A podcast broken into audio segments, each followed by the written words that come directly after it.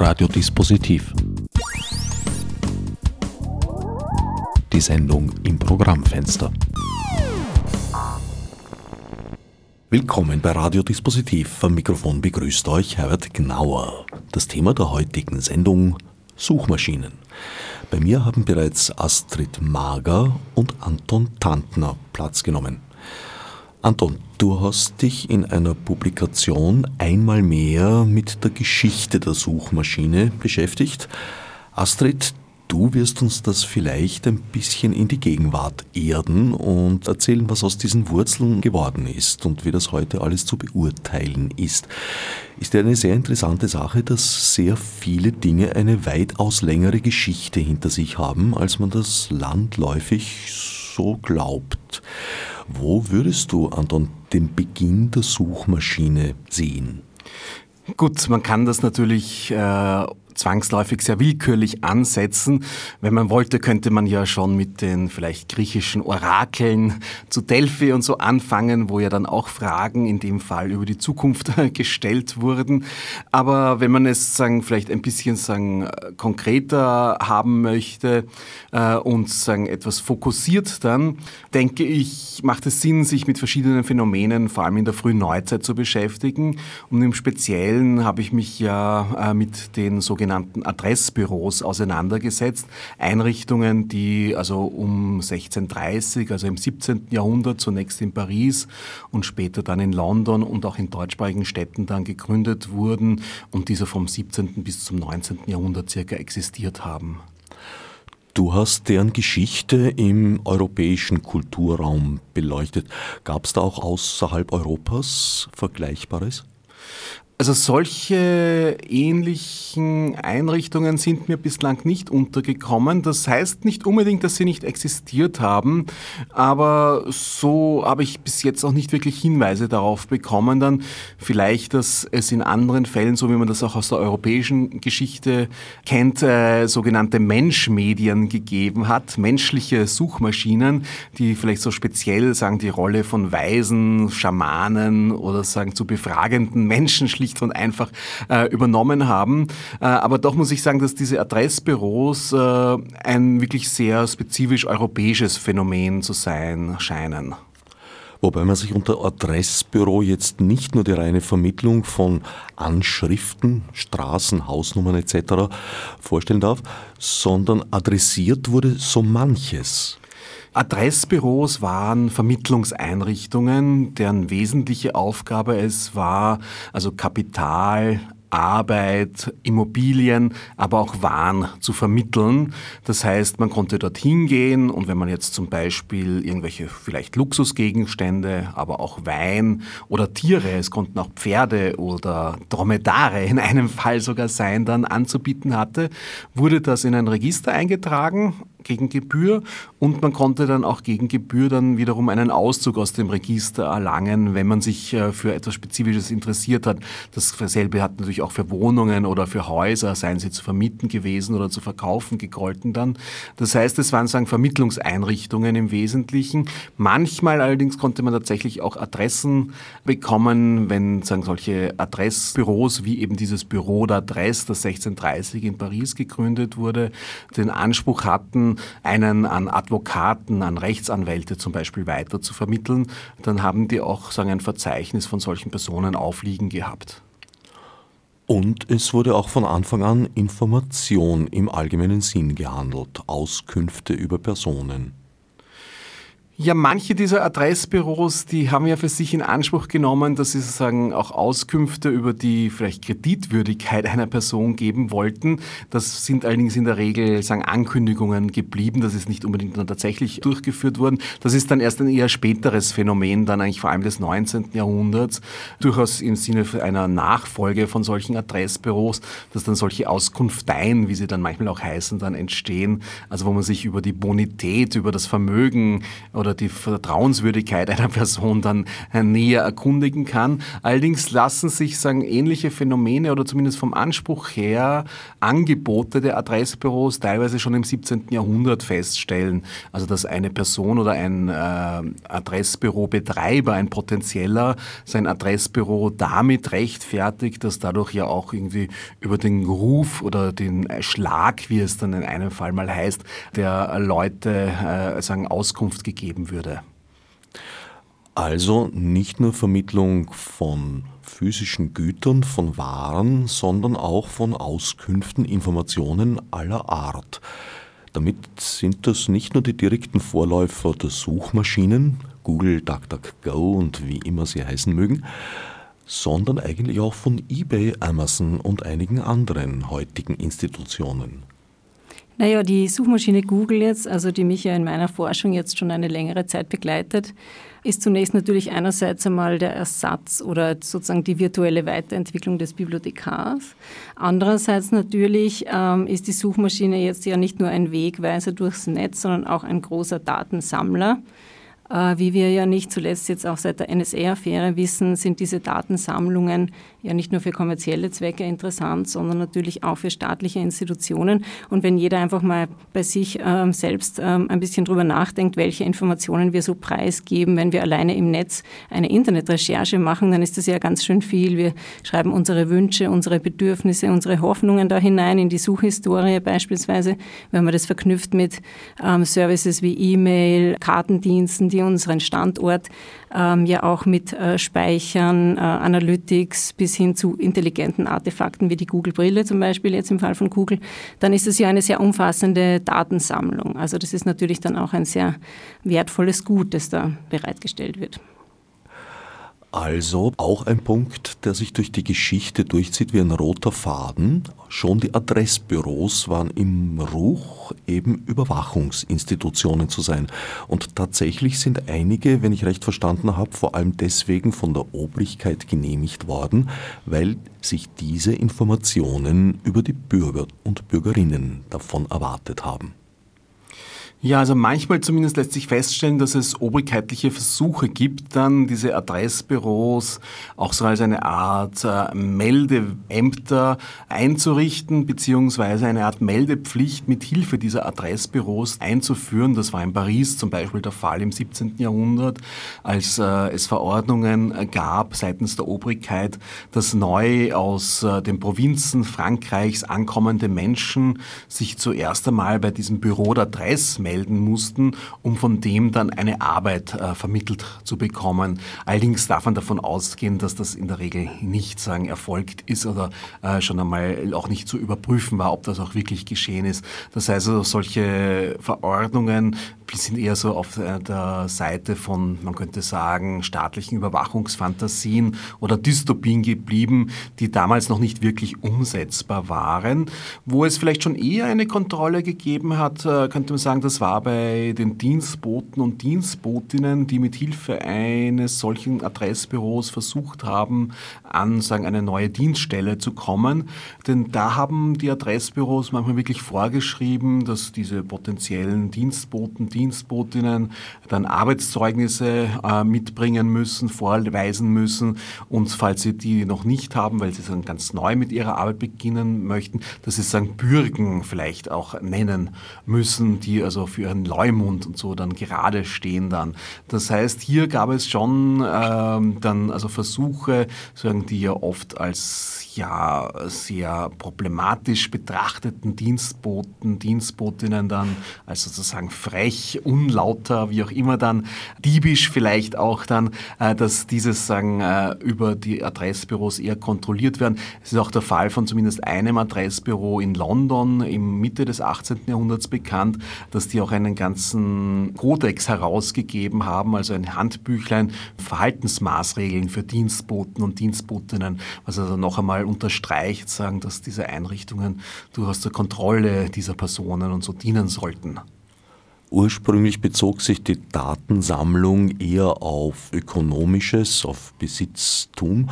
Ich glaube, es hat auch eine Rolle gespielt, Erträge von Bergwerken, Fabriken und, und, und ähnlichem. Das ist mir in dem Zusammenhang mit den Adressbüros nicht so untergekommen, dass die sozusagen über Vermögenszuwächse oder so dann irgendwie etwas gesammelt hätten. Nicht über soziale Position einer Person, das war eher nicht damals so ausschlaggebend wie es heute ist, weil natürlich ist die soziale Position sehr wichtig, um jemanden als Kunden oder Kundin einschätzen zu können. Das heißt, dieser Aspekt hat sich heute enorm verstärkt. Naja, dieser Aspekt hat sich insofern enorm verstärkt, weil ja natürlich ja schon einmal die Datensammlung äh, immens zugenommen hat. Ähm, und das Geschäftsmodell von Google war da jetzt ein Pionier, aber mittlerweile ist es ja auch ein Geschäftsmodell von Facebook, ähm, Twitter und so weiter. Ähm, sieht ja so aus, dass man quasi alle diese Dienste gratis zur Verfügung gestellt bekommt und unter Anführungszeichen mit seinen Daten ja bezahlt, die dann natürlich in sehr detaillierte Nutzerprofile verwandelt werden und an Werbekunden weiterverkauft werden. Also das ist ja sozusagen mal das grundlegende Geschäftsmodell. Und ja, das ist ein sehr lukratives Geschäft. Google und Apple und so weiter sind jetzt schon unter den teuersten Marken der Welt. Insofern ist es ähm, sehr attraktiv und speziell im europäischen Kontext nicht ganz unkontrovers natürlich auch. Ich wundere mich oft, welche Daten und welche Mengen von Daten und welche Art sensibler Daten Menschen freudig und gerne von sich ins weite Internet werfen. Also ein eklatantes Beispiel sind wahrscheinlich diese wunderschönen Fitnessgeräte, die dann, man weiß nicht genau, wo das überall landen wird, aber da ist dann schon einiges, also vom Blutdruck aufwärts würde ich mal sagen, das ist noch das geringste Problem. Ja, Gesundheitsdaten sind ja eigentlich sehr sensible Daten. Ich glaube, man muss unterscheiden zwischen zwei Datensorten. Also die eine Datensorte ist ja tatsächlich die Information, die ins Netz gestellt wird. Also wir denken jetzt an Facebook-Einträge oder eben auch diese ganzen Gesundheitsdinger oder man kann ja jetzt auch schon äh, mit dem Runtastic eingeben, wie weit man läuft, in, innerhalb von welcher Zeit und so weiter. Äh, das ist sozusagen diese eine Art von Information, wo man noch sagen könnte, das stellen die Leute bewusst ins Netz wie bewusst es dann immer auch ist. Äh, die andere Sorte von Daten ist aber die, die sozusagen ganz unbewusst gesammelt wird, permanent. Also die sozusagen am Backend äh, gesammelt wird und wir oft ja gar nicht wissen, welche Daten von uns da überhaupt äh, vorhanden sind und vor allem auch mit welchen anderen Daten sie verknüpft werden, weil es ja eigentlich um diese Verknüpfung dieser Daten geht. Deswegen ist Google da speziell problematisch, weil es ja mittlerweile in so viele Lebensbereiche hineinreicht, dass natürlich die Fülle der Daten sehr konzentriert an einem Ort gesammelt wird und weiterverarbeitet wird natürlich. Da hat sich die Welt des 16., 17. und 18. Jahrhunderts wahrscheinlich noch ein bisschen, naja, wie soll ich sagen, gemütlicher angefühlt. Ja, also da war es schlicht noch nicht möglich, so viele Daten äh, zu sammeln, weil die entsprechenden Aufzeichnungsgeräte gefehlt haben. Andererseits muss man aber sagen, dass äh, natürlich die Kleinflächigkeit der sozialen Beziehungen, also gerade in Dörfern und so in der frühen Neuzeit, durchaus auch etwas sehr Beengendes und Kontrollierendes hatten, äh, was man also vielleicht durchaus mit der Funktion, die heute also ein Internetkonzern wie Google hat, vielleicht vergleichen kann dass sagen also in jeder Pfarre oder so saß zumindest der Pfarrer, der vielleicht auch mittels der Beichte und so dann über manche Geheimnisse der Bevölkerung Bescheid wusste. Allerdings sagen diese Menge an Daten, die ist natürlich damals auch aus technischen Gründen eben nicht aufzeichnbar gewesen. Vor allem auch nicht verarbeitbar. Etwas, womit noch die DDR-Geheimdienste und, und Stasi-Abteilungen zu kämpfen hatten. Die Herren müssten heute ziemlich lange Zähne haben, wenn sie sehen, was nun mittlerweile alles möglich ist. Wobei die Aufgabe, die Welt wieder zum Dorf zurückzuschrumpfen, mhm. liegt ja eher bei Facebook, wo ich denke, dass diese Intimität, jeder überwacht jeden, in der positiven Formulierung eben ja ein bisschen romantisiert, an eine dörfliche Idylle gemahnt, in der bösen Ausformung eigentlich an das Blockwartesystem. Naja, das ist die, ja, die virtuelle Weiterführung des Basena-Tratsches, wenn man so möchte, also wo halt jeder sozusagen seine Befindlichkeiten teilt.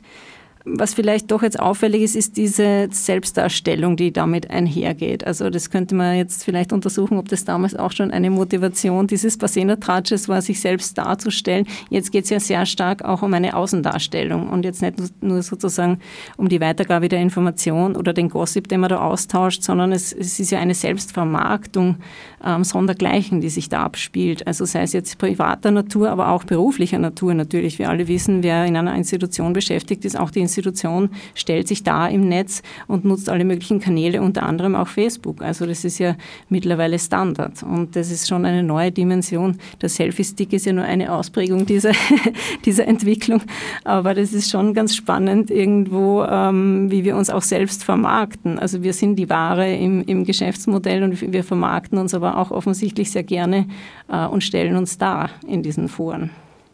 Was ich vielleicht noch einfügen würde oder hinzufügen würde zu der Frage des Dorfes und äh, der Wiederkehr des Dorfes.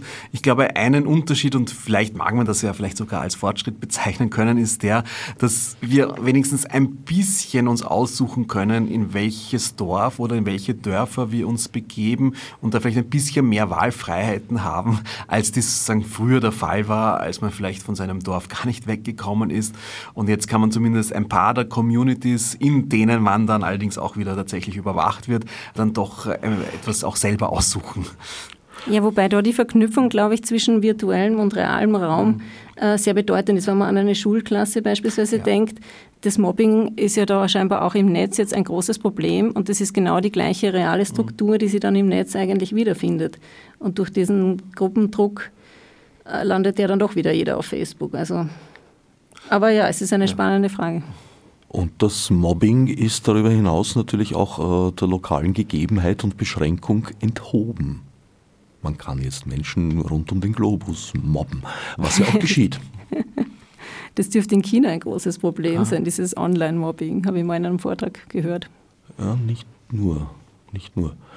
Manchmal wundere ich mich auch, was Menschen unter ihren, ja doch zu vermutend, dass es die echten Klarnamen sind, für, für schwachsinnige Postings und aggressive Postings, auch dumm, dreist, aggressive Postings zum Besten geben.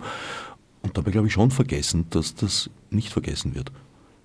Ja, das Recht auf Vergessen war ja jetzt ein großes Thema in diesem Urteil vom Europäischen Gerichtshof. Also es wurde ja jetzt Google dazu gezwungen, auch diese illegitime Informationen von Personen aus dem Google-Index zu streichen, sollte diese Person das verlangen. Und das ist ja jetzt eine große Kontroverse. Natürlich ist es äh, legitim, dass Google das entscheidet, sozusagen, was im Netz auffindbar ist und was nicht auffindbar ist. Etwas, was ja früher die Gerichtsbarkeit äh, in Anspruch genommen hat. Ähm, andere sagen, ja, es ist genau Google, die das abwägen muss, sozusagen Meinungsfreiheit oder eben Persönlichkeitsrechte. Also das sind große Fragen, die da jetzt Thema werden und wo auf einmal kommerzielle Akteure sehr zentrale gesellschaftliche Funktionen übernehmen. Einerseits, ja, sehe ich das auch als eine ja, der irdischen Gerichtsbarkeit enthobene zweite Ebene. Ja, über die Nummerierung können wir jetzt streiten. Auf der anderen Seite ist jetzt noch das Phänomen der Filterblase da mhm. mit hineingebracht. Aber vielleicht kommen wir etwas später noch auf das.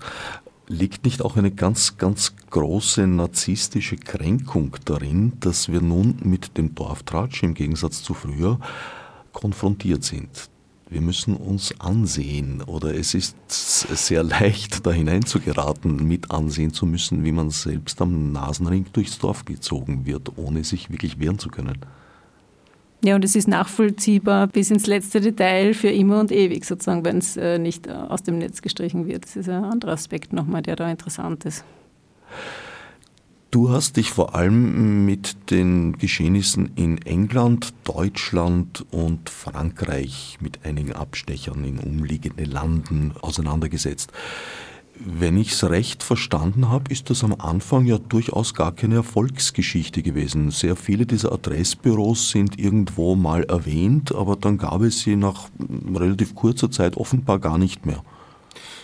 Das ist sicherlich ein Unterschied zu Google, das sagen innerhalb von wenigen Jahren also eine solche quasi fast schon Weltmacht eben erlangt hat, dass manche der ersten Adressbüros zwar schon auch durchaus einiges an Beachtung bekommen haben, vielleicht auch recht lange existiert haben, dass aber trotzdem sie nicht eine so, wenn man das so formulieren möchte, marktbeherrschende Stellung dann eingenommen haben im Vergleich zu alternativen Formen der Vermittlung, wo ja lange Zeit dann auch noch, also die mündliche Kommunikation, wo man sich also an bestimmte Menschen, die als Vermittler oder auch Vermittlerinnen tätig waren, dann gewandt hat. Also es gab ja die sogenannten Zubringerinnen, oftmals ältere Frauen, die dann ein Wissen darüber gehabt haben, wo freie Dienstboten und Dienstbotinnen Stellen waren und an die man sich gewandt hat, äh, wenn man jetzt sagen eine solche Stelle dann gesucht hat. Äh, und solche Formen der Vermittlung sind wahrscheinlich über viele Jahrzehnte bis also ja ins 19. Jahrhundert hinein vielleicht nicht nur gleich wichtig, sondern sogar wichtiger gewesen als die Vermittlungstätigkeiten, die Adressbüros gemacht haben. Die waren also schon auch durchaus eingeschränkt. Sie waren zwar oftmals mit einem Privileg versehen, das heißt, sie hatten äh, keine Konkurrenz, waren sozusagen die einzigen dieser Einrichtungen in der jeweiligen Stadt, wo sie existiert haben. Aber es gab eben noch genügend alternative Wege, um auch sagen, also solche Vermittlungen dann durchführen zu können. War es nicht auch teils so, dass die vor Ort befindlichen Adressbüros auch Bescheid wussten über amtliche Strukturen und Hierarchien auf gut Deutsch in Wien, welchen Hofrat man auf was ansprechen kann oder soll, um dieses und jenes zu erreichen, was Ortsfremden ja in keiner Weise zugänglich war als Information. Ja, also solche Kanalisierungen, wenn man das so nennen möchte, in Behörden, sind mir bei jetzt den Adressbüros meistens nicht so untergekommen. Eher ist es so, dass ein solches Wissen öffentliche Schreiber oder auch sogenannte Winkelschreiber hatten. Das heißt, diejenigen Personen, die schon eine gewisse Bildung gehabt haben und die Schriftstücke für die illiterate Bevölkerung verfasst haben und die dann an den entsprechenden Hofstellen dann eingereicht haben. Das waren also oftmals vielleicht nicht fertig studierte Advokaten, die dann irgendwo im Freien gesessen sind. Also das konnte auch durchaus auch auf Friedhöfen sein oder in Wien sozusagen am Eingang zum Stephansfriedhof, wo diese Winkelschreiber sagen standen und ihren Platz hatten und die allerdings sagen ein sehr schlechtes Ansehen gehabt haben, vielleicht ähnlich wie manchmal auch die Adressbüros dann und die dann also solche Schriftstücke, Petitionen, wie auch immer, dann an die Hofstellen weitergeleitet haben. Adressbüros haben nicht unbedingt sagen, die Funktion von Behördenverzeichnissen erfüllt. Das ist meistens anders gelaufen. Das ist zwar schon auch ein Phänomen gerade also des beginnenden 18. Jahrhunderts, dass solche gedruckten Behördenverzeichnisse dann auch publiziert werden dann. Die werden aber in der Regel also von Verlegern, Buchdruckern und so herausgegeben, die jetzt nicht selbst wiederum also ein Adress Pressbüro leiten. Wie war die Konkurrenzsituation mit anderen Institutionen, die sich mit Datensammlung und Weitergabe beschäftigt haben? Also in, auf der einen Seite weltlich die Hofkanzleien, auf der anderen Seite aber auch natürlich Institutionen der Kirchen.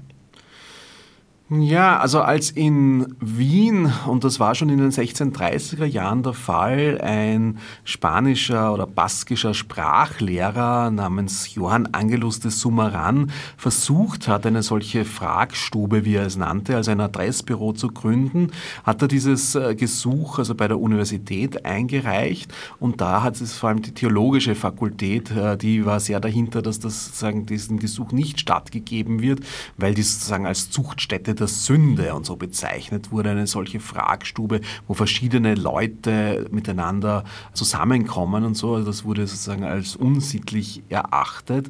Das heißt, es gibt tatsächlich Versuche oder Skepsis von sowohl kirchlicher als auch weltlicher Seite gegenüber solchen Einrichtungen. Sonst muss man sagen, dass diese Einrichtungen ja in der Regel äh, ein Privileg hatten, daher also sagen in einer Stadt nur einmal vorkamen, dadurch also nicht jetzt eine unmittelbare Konkurrenz Konkurrenz hatten. In manchen Städten konnte das anders sein. Also in London zum Beispiel, da gab es diese Regelung nicht. Da gab es dann auch mehrere einander konkurrierende Adressbüros, also die dann Register Offices oder Intelligence Offices geheißen haben und die sich so versucht haben, sozusagen ihre Kunden und Kundinnen vielleicht dann abspenstig zu machen dann. Aber sonst denke ich, ist es so, dass Adressbüros vielleicht in so eine Art Vakuum eintreten, das eben bislang äh, zu einem Zeitpunkt, wo also die Städte immer mehr gewachsen sind, auch von den staatlichen Behörden nicht irgendwie erfüllt worden ist und dass deswegen es möglich war, dass sie sich etablieren konnten. Allerdings der Gedanke der Vernetzung, der überregionalen Vernetzung taucht schon sehr früh auf. Ja, das gibt es schon im 17. Jahrhundert, allerdings bleibt das eben auch mehr sozusagen eine Utopie, äh, wo also ein Kameralist namens Schröder zum Beispiel von einem Intelligenzwerk träumt, das sich quasi über die Städte des Deutschen Reiches, also in der Habsburger Monarchie bis hin nach Italien streckt, wo also in jedem der größeren Städte ein solches äh, Intelligenzbüro, wie er es nannte, eben dann eingerichtet wird, die dann auch miteinander kommunizieren und sagen per Brief. Allerdings muss man sagen, das hat in der Regel also keine Verwirklichung gefunden. Die Adressbüros sind in der Regel also städtische Phänomene für sich geblieben dann, die also auf den Einzugsbereich einer Stadt und ihrer Umgebung dann meistens beschränkt waren. Heute spielt die globale Vernetzung natürlich die Hauptrolle und hat so richtig zur Explosion dieser Phänomene beigetragen. Interessanterweise aber auch gleichzeitig zu einer Monopolisierung in einem ungeahnten Ausmaß. Ja, das ist sehr spannend. Äh, wir sprechen da von globalen Technologien, aber es sind eigentlich Technologien, die alle im US-amerikanischen Raum entstehen, im Silicon Valley. Und ähm, mit der Globalisierung dieser Technologien werden daher nicht nur eben diese technischen Werkzeuge globalisiert, sondern auch eine Reihe von gesellschaftlichen Normen, Werten, Vorstellungen, äh, Ideologien und so weiter.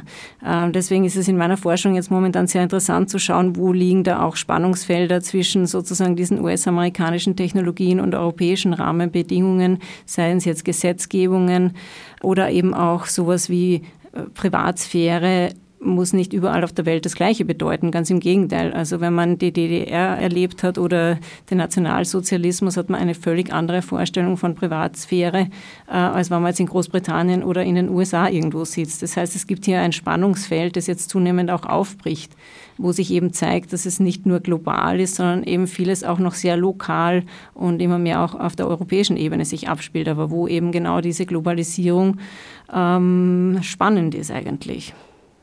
Das ist ein sehr vielschichtiges Spannungsfeld, weil es umfasst jetzt nicht nur unter Anführungszeichen kulturelle Gepflogenheiten und Aspekte, sondern das geht auch weit hinein in hardcore-juristische Zusammenhänge und ist ja natürlich auch, wie du schon angedeutet hast, in höchstem Maße gesellschaftsverändernd.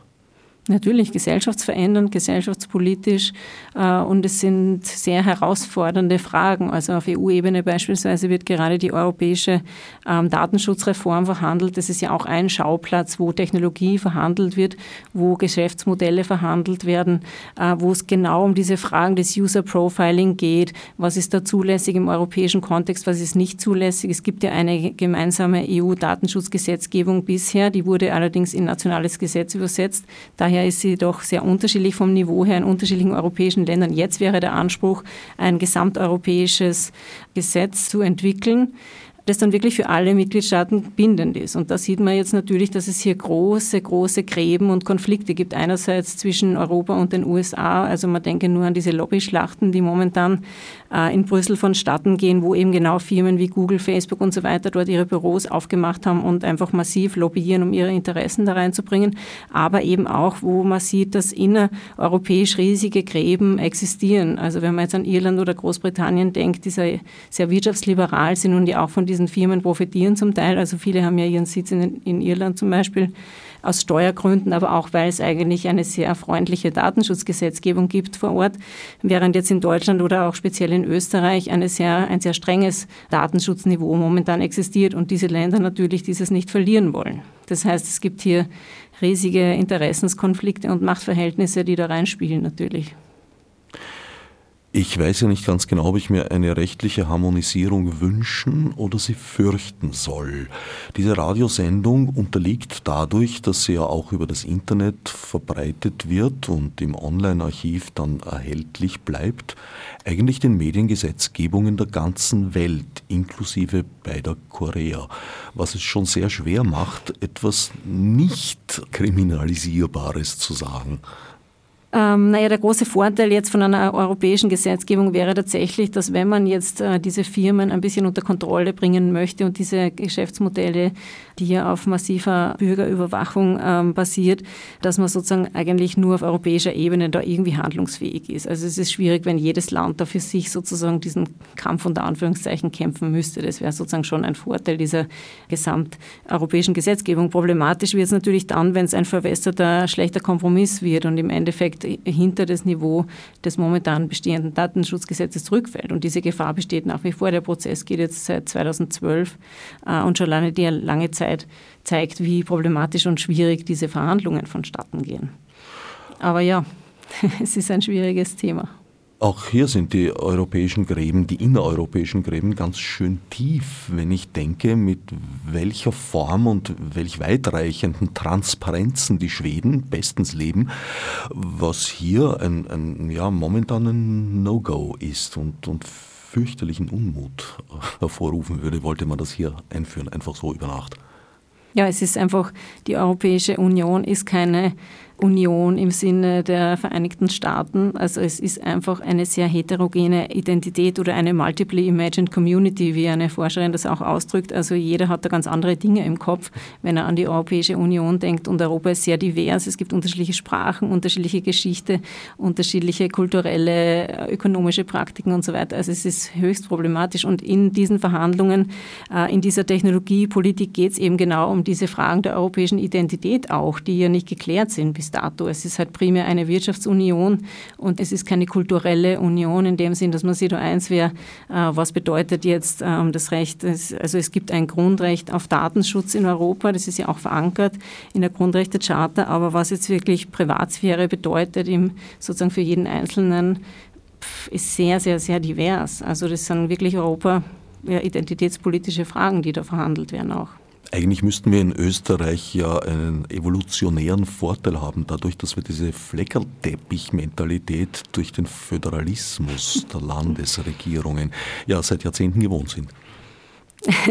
so könnte man es sehen. Ja, das wird dann noch kleinräumiger und noch kleinräumiger. Aber auch wir haben ja damit zu kämpfen, wie man jetzt in der Flüchtlingspolitik sieht. Also das ist ja auch hier ein problematisches Thema. Nicht nur, das sieht man auch bei den Bauverordnungen. Das mag jetzt lustig klingen, aber das bevorzugt auch die großen Institutionen. Mhm. Weil nur eine große Institution kann es sich leisten, für jedes Bundesland einen Spezialisten oder eine Spezialistin zu haben, die Projekte den entsprechenden Bauverordnungen äh, gemäß einreichen und, und, und planen kann. Das kann sich ein kleiner Installateur nicht leisten. Ja, und das bringt uns zurück zu diesen Firmen, die auch diese Schlupflöcher sehr ähm, clever ausnützen. Also die wissen eben genau, äh, sozusagen, wo sie ihr europäisches Hauptquartier hinsetzen und wie die Geflogenheiten sind vor Ort. Und das braucht unheimliches Know-how, das herauszufinden und sie solche Dinge, Firmenkonstruktionen zurechtzuschneidern, die das dann auch ermöglichen. Also das ist auf jeden Fall ein Wettbewerbsvorteil.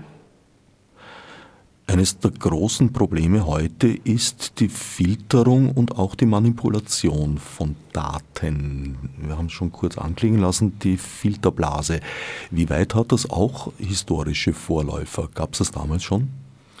Da würde ich ja fast eher so argumentieren, dass äh, die Filterblase ja in der Regel schon immer existiert hat äh, mit dem eigenen Umfeld, in dem man gelebt hat. Das alleine schon sagen war Filter genug, sagen die Herkunftsfamilie, das Dorf oder die Community, in der man sich äh, bewegt hat. Und dass zwar heute diese Filterblase oder der Filter dann natürlich auch künstlich hergestellt wird, also dass einem in Facebook oder mit Google sagen, das vielleicht äh, gezeigt wird, von dem sagen der Anbieter glaubt, dass man es auch sehen möchte dann und manches eben nicht. Andererseits aber, wenn man darum Bescheid weiß, sagen, dass äh, solche Mechanismen vorherrschen, ist es durchaus möglich, also vielleicht denen zu einem gewissen Grad zu entkommen dann eben dann auch. Also dass man versucht sozusagen die Filterblase tatsächlich zu umgehen oder aus ihr auszubrechen dann und das ist sicherlich etwas, was also im Laufe der Neuzeit also schon auch zum Teil also bewusst geschehen ist, also mit einfach solchen Bewegungen wie Aufklärung und so, dann die dann also ein alternatives Weltbild sozusagen dann angeboten und vermittelt haben, mit dem es dann möglich war, sozusagen aus den ja traditionellen kirchlichen Weltbildern und so dann eben auszubrechen dann. Das heißt, sagen wir kehren jetzt vielleicht dann wieder stärker zurück in eine Gesellschaft, wo solche Filter vorhanden sind eben dann und nicht mehr sozusagen der eine große Bruch möglich ist, wie das vielleicht dann im 18. Jahrhundert für manche zumindest möglich war dann, aber wo zumindest dann kleine Verschiebungen möglich sind, die für einen Großteil der Bevölkerung in früheren Gesellschaften vielleicht so leicht nicht möglich waren, also sagen des Entkommens jetzt aus diesem Filter. Das heißt, die Situation, dass man in einem bestimmten Erfahrungshorizont, sage ich mal, gefangen ist und, und dort quasi immer mit derselben wiederkehrenden Information in sich geschlossen konfrontiert wird, war früher fast sogar stärker?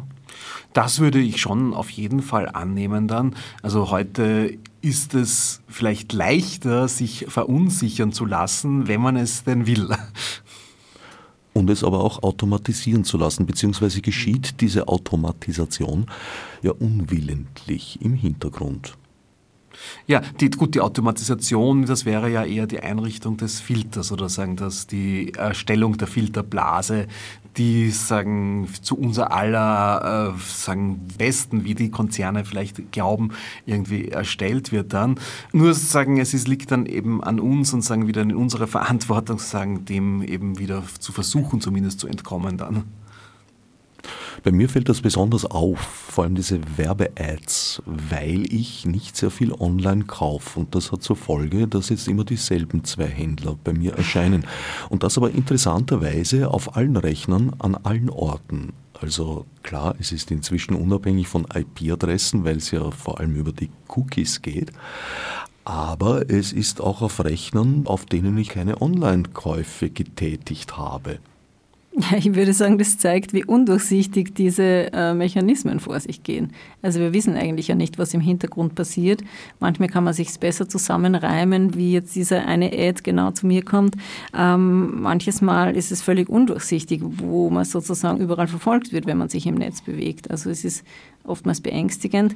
Für viele Leute aber, glaube ich, auch bis zu einem gewissen Grad ähm, schon alltäglich und daher vielleicht wieder sogar egal. Also das ist ja eben immer die Frage, äh, warum funktionieren denn diese Mechanismen so gut? Wir sind ja auch Teil davon oder halt auch ein größer, großer Bevölkerungsanteil, der diese Services nutzt. Äh, stabilisiert ja auch diese Mechanismen mit bis zu einem gewissen Grad. Also würden diese Ads nicht funktionieren, würde ja auch das Geschäftsmodell zusammenbrechen. Das heißt, irgendjemand muss ja auf diese Ads auch klicken und wenn man schon nicht drauf klickt, sie zumindest äh, wahrnehmen oder wenigstens ignorieren. Das heißt, ähm, ich glaube, wir können uns nicht so leicht aus der Pflicht nehmen und sozusagen von den ja, bösen Googles und Facebook und so weiter reden, sondern wir müssen uns dann schon auch die Frage stellen, wie sich diese Mechanismen stabilisieren, in der Gesellschaft auch stabilisieren. Also das seien es jetzt User, aber natürlich auch Werbekunden sind ja auch bis zu einem gewissen Grad schon fast verpflichtet, mit Google zu werben, weil dort, wo die Menschen sind, dort kann man sie abholen. Also das ist ja auch ein großes Problem, warum so wenig Diversität besteht, weil natürlich dort, wo alle hinrennen, müssen alle weiteren auch hinrennen. Also das ist ja eben diese Schneeball-Effekt. Und ja, also deswegen sind vor allem interessant auch Fragen, wie, wie kommt es zu dieser Monopolstellung, zu dieser Machtstabilisierung und so weiter. Und vor allem, was könnte man dagegen tun? Richtig, und was könnte man dagegen tun? Also Regulierung ist jetzt der eine Aspekt natürlich, aber wir können ja auch uns selbst überlegen, was wir tun könnten beispielsweise. Und gerade im Suchmaschinenbereich gibt es ja Alternativen. Also es ist ja nicht so, dass Google die einzige Suchmaschine wäre. Es gibt eben, du hast das schon erwähnt, DuckDuckGo, XQuick zum Beispiel wären jetzt Suchmaschinen, die zumindest die Daten anonymisiert. Also meine Suchanfrage passiert anonymisiert. Sie haben zwar keinen eigenen Index oder einen sehr kleinen eigenen Index. Das heißt, sie greifen auch auf Suchmaschinenergebnisse von den großen Playern zurück. Das ist natürlich ein Problem. Aber zumindest vermittle ich meine Daten nicht weiter, wenn ich diese Suchmaschinen benutze. Und DuckDuckGo hat scheinbar tatsächlich User-Zuläufe nach dem NSA-Skandal erfahren. Das heißt, da ist offenbar schon eine Art Umdenken passiert. Ähm, es gibt auch Peer-to-Peer-Suchmaschinen, wo quasi überhaupt kein zentraler Index existiert, sondern wo halt der Index quasi verteilt auf den Computern äh, liegt äh, und dieser sozusagen so netzwerkartig generiert wird und so weiter. Also man könnte sich schon auch selbst ein Stück weit an der Nase nehmen und mal fragen, warum äh, wir immer noch Google benutzen, so wir immer noch Google benutzen. Ist es die Bequemlichkeit? Äh, ist es, dass wir auch an die Suchmaschinenergebnisse gewöhnt sind? Ja. Einer der großen Vorteile und Vorsprünge von Google liegt sicherlich im Datenschatz, den sie haben. Auf der anderen Seite ist es erstaunlich, wie lange diese Firma jetzt bereits auch in der technologischen Entwicklung die Vorreiterschaft innehat. Siehst du irgendwo die Chance auf einen technologischen Sprung, wenn du sagst eben zum Beispiel dezentralisiertes, vernetztes Suchen? Google sozusagen auszubremsen und wieder zu überholen oder ihm zumindest, würde ich mal sagen, einen gleichwertigen Partner zur Seite zu stellen, einen gleichwertigen Konkurrenten. Also es ist sicher nicht mehr so leicht wie früher, wo man sozusagen von der Garage weg diese ähm, neue innovative Technologie gebastelt hat, äh, schon alleine, weil das Netz ja so riesig ist mittlerweile und man müsste ja mal das gesamte Netz indexieren sozusagen, um überhaupt einmal äh, eine Suchmaschine betreiben zu können. Das, deswegen gibt es ja eigentlich nur den Google-Index und den Bing-Index momentan. Das sind die einzigen Firmen, die einen eigenen Index haben, weil der ja sehr kostenintensiv ist mittlerweile. Peer-to-Peer-Modelle wären eine Alternative, wobei es hier natürlich darauf ankommt, wie, wie groß jetzt die Peer-Community dann tatsächlich ist, weil natürlich der, die Qualität des Indexes ist nur so gut wie die Größe des Netzwerks in dem Fall. Also man bräuchte wirklich viele ähm, Userinnen, die da partizipieren. Das ist momentan, glaube ich, ein bisschen ein Problem, warum das jetzt nicht so sehr abhebt. Also vielleicht auch der Grad der Unbekanntheit. Marketing spielt eine riesige Rolle. Also man muss sich erst einmal Bekanntheit schaffen äh, und das äh, im besten Falle dann ähm, rund um die Welt. Eine andere Idee äh, ist von einem Kollegen aus Deutschland, äh, Dirk Lewandowski, der sozusagen sich vorstellt, die Europäische Union könnte so etwas wie einen eine öffentliche Finanzierung bereitstellen, um einen öffentlichen Index zu bauen, dass man sozusagen sagt, man hat einmal einen öffentlichen Webindex, der wird sozusagen hergestellt, der wird weiter betrieben und andere Programmierer könnten den jetzt ganz einfach nutzen und ihre eigenen Suchtools darauf aufbauen. Das könnten jetzt Special Interest Suchmaschinen sein für einen gewissen Themenbereich oder universelle Suchmaschinen, wie auch immer. Es können unterschiedliche Ranking-Mechanismen sein. Das wäre seine Idee sozusagen, wie man diese Suchmaschinenlandschaft diversifizieren könnte, weil er meint zum Beispiel, es reicht nicht eine Alternative, es sollten ja eigentlich viele Alternativen existieren. Es sollte ja eigentlich so ein bunter ein buntes Potpourri am besten aus Suchmaschinen sein. Aber natürlich, das ist eine höchst kostenintensive Aufgabe und die Frage natürlich, ob jemand bereit ist, ähm, so viel Geld in die Hand zu nehmen. Aber andererseits, ja, für die Bankenrettung haben wir auch viel Geld in die Hand genommen. Und auch Bibliotheken zum Beispiel waren ein öffentliches Gut, wo wir sozusagen als Gesellschaft offenbar beschlossen haben, das ist etwas, was förderungswürdig ist. Also warum nicht auch die Suchmaschine? Es geht also ganz stark um die strukturierte Verarbeitung von Datenmaterial, auch um die Speicherung. Probleme, die auch im 16. Jahrhundert nicht sehr viel anders waren.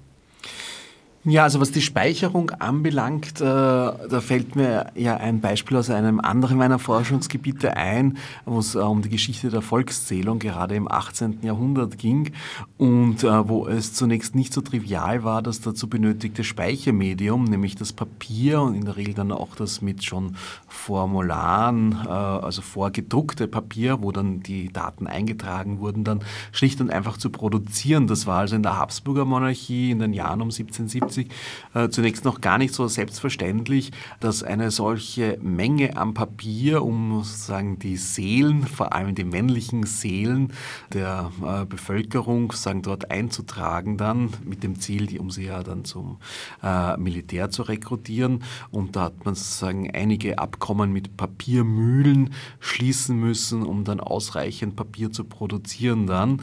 Während sonst äh, habe ich den Eindruck, bei den Adressbüros die Frage des Umfangs der Speichermedien, glaube ich, nicht so ein großes Problem war, also weil da haben in der Regel dann doch sagen ein paar Hefte oder größere Geschäftsbücher, die damals ja schon auch in den Behörden üblich waren, dann äh, gereicht für die Transaktionen dann auch, dass Daten ein Ablaufdatum haben und sozusagen ihre Gültigkeit verlieren und immer eine Tendenz haben, ins, ins Virtuelle abzugleiten und die Verbindung zur Realität zu verlieren, war damals bereits gegeben.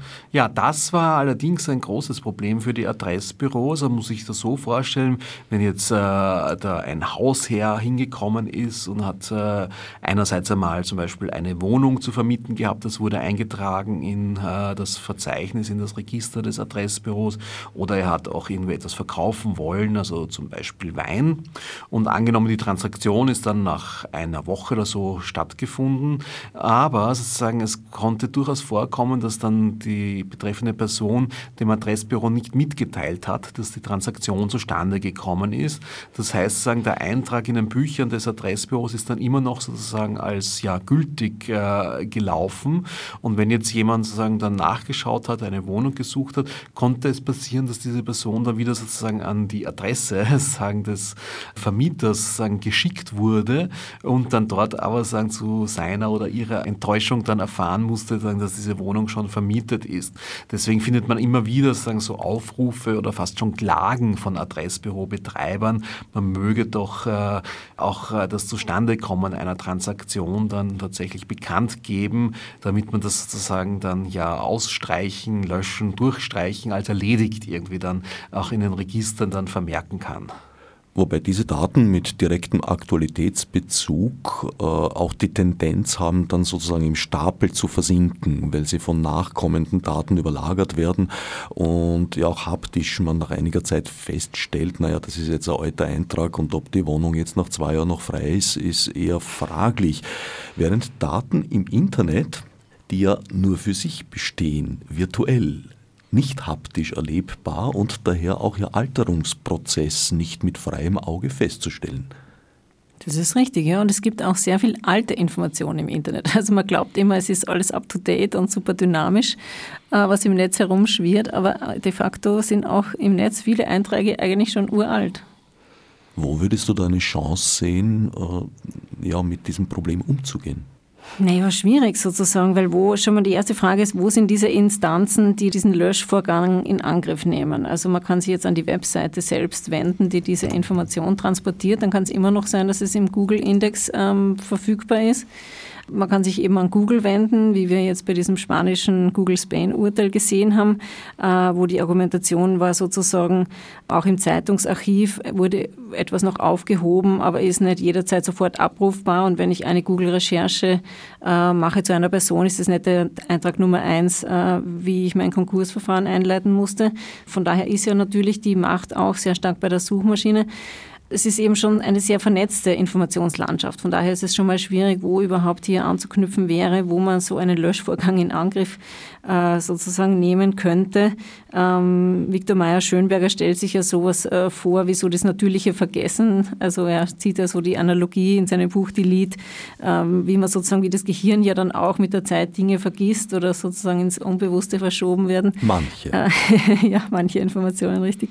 Ähm, und da müsste man dann so randomartig ja dann auch im Netz irgendwie verfahren. Oder was wären dann die Informationen, die ins äh, Vergessen geraten? Also es ist naja, eine sehr schwierige Frage. Randomartige Vergessen empfinde ich persönlich ja eher bei mir als Problem. ja, eben, ja. Dann sind es die falschen Informationen, die verschwinden. Also. Ich muss mich übrigens korrigieren, natürlich ist das damals auch, also sozusagen, wenn die Daten sich verselbstständigt haben, nämlich dadurch, dass sie abgeschrieben, weiterzählt mhm. etc. wurden, haben sie natürlich auch Herkunft und äh, ja auch Datierung verloren. Datierung von Informationen wäre eigentlich ein, ein wichtiger Punkt, weil wenn ich weiß, etwas ist zehn Jahre alt, betrachte ich es anders, als wenn ich mir denke, das ist neu. Ja, das ist richtig. Das ist im Netz aber oft nicht so klar, weil es steht ja oft unten dabei bei einer Website, wann sie zuletzt aktualisiert wurde. Das heißt Leider aber nicht, dass die gesamte, ja, und, und auch wenn es dabei steht, bedeutet das nicht, dass die gesamte Information aktualisiert worden ist, sondern vielleicht eine halbe Zeile und der Rest der Information ist wieder uralt. Also, also das Problem wird uns noch weiter begleiten. Ich glaube, ich fürchte, das Problem wird uns weiter begleiten. Ja, was ich ganz gerne dazu sagen möchte, ist einerseits einmal, das äh, Spannende finde ich ja, dass man ja das Datum äh, von den Zeitstempel von Dateien ja sehr beliebig manipulieren kann. Das heißt, also es ist wirklich die Frage, also es gibt ja sozusagen kein jetzt irgendwie objektives Kriterium, wo ich sagen, die Datierung einer Datei sagen tatsächlich dann äh, erstellen kann, weil ich kann sie, wenn ich will, auch auf das Jahr 1950 datieren, wie auch immer dann. Das, das heißt, wird aber unglaubwürdig. Ja, genau, derzeit zumindest es also noch, irgendwie würde das auffallen dann. Aber sozusagen so Instanzen, die so eine Art Langzeitarchivierung durchführen oder auch sagen eine Datierung einer Information sagen garantieren, hat man jetzt ein bisschen, also mit dem Internet Archive, das ja aber eben auch ja eine ja, ja, private Initiative ist, also keine öffentliche. Vielleicht werden in Zukunft Bibliotheken mit ihren ganzen Langzeitarchivierungs Verkehrsinformationssystemen und so eine solche Funktion übernehmen dann und wo es dann vielleicht auch schwieriger ist, sagen dann auf manche alte Daten dann zuzugreifen, aber sehr wohl möglich, so wie es heute möglich ist, in Archiven noch sozusagen von den ja, kleinen und großen Verbrechen sozusagen dann etwas äh, in Erfahrung zu bekommen. Ich muss natürlich sagen, also als Historiker habe ich ja schon das sehr eigennützige Interesse, dass möglichst alles irgendwie erhalten bleibt und zugänglich. Man kann darüber streiten, sozusagen, also wie leicht oder so es zugänglich sein kann. Also sagen, eine totale Löschung fände ich natürlich äh, nicht so schön, auch wenn ich sagen, die Intention, die dahinter steht, manchmal vielleicht durchaus nachvollziehen kann dann. Aber sagen, dass es zumindest äh, dann, wie schwierig auch immer oder so, dann zugänglich bleibt, damit äh, wir in Zukunft sagen, dann schöne Geschichtsbücher schreiben können oder so, das hielt ich schon für wünschenswert. Aus dir wäre er noch ein guter Systemadministrator geworden. Dort sind die Haltungen verständlicherweise ganz ähnlich. Könnt ihr euch vorstellen, Aber dass das Paradoxe, vielleicht nur ein Satz dazu. Das Paradoxe ist ja, wir haben den Eindruck, einerseits vergisst das Internet nie, andererseits ähm, sind ja viele Informationen gar nicht mehr lesbar nach einer gewissen Zeit. Also wir denken jetzt an die Floppy Disk und so weiter.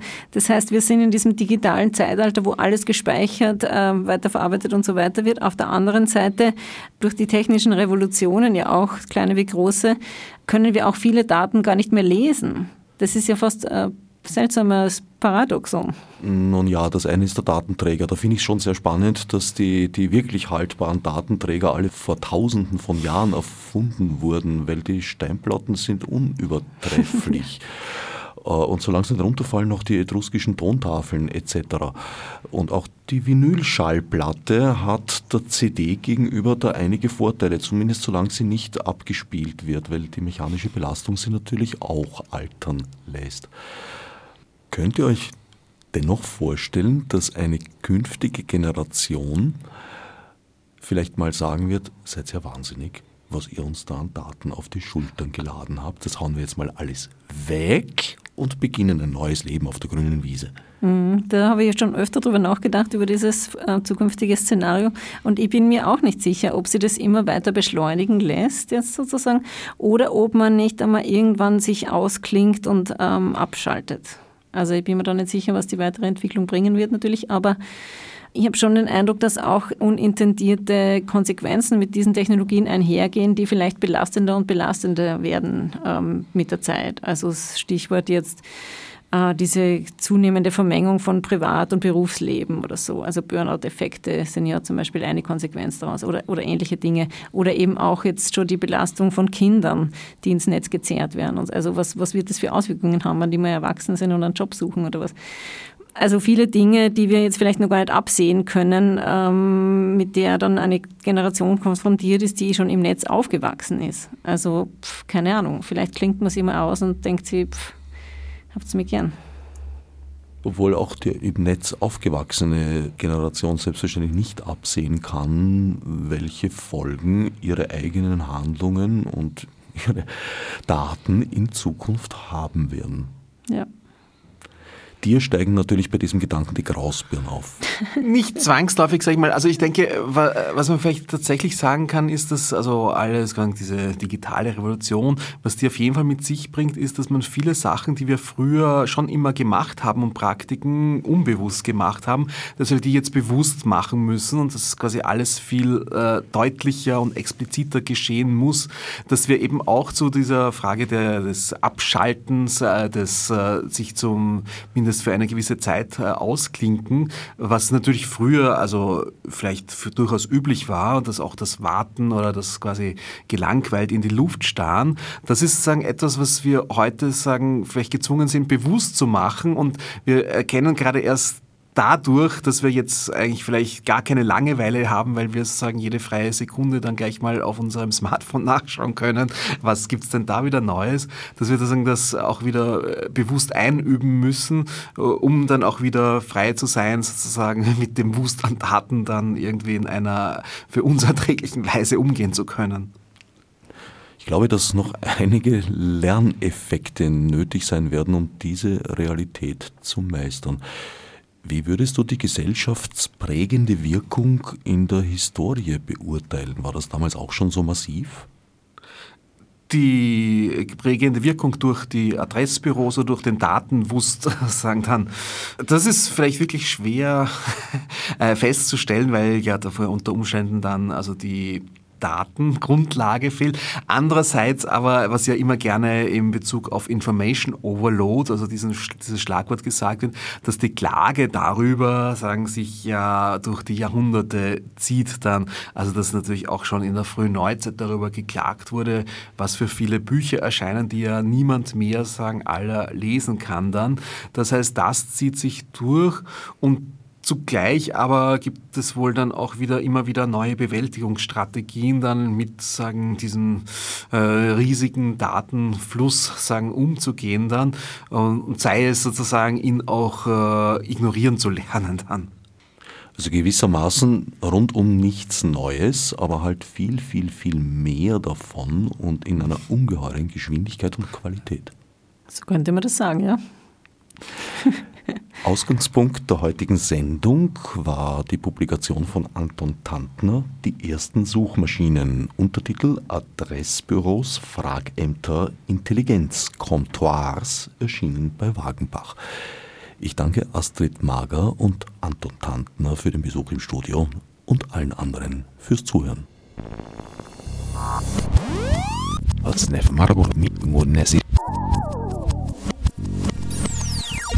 Viste isso, preciso de.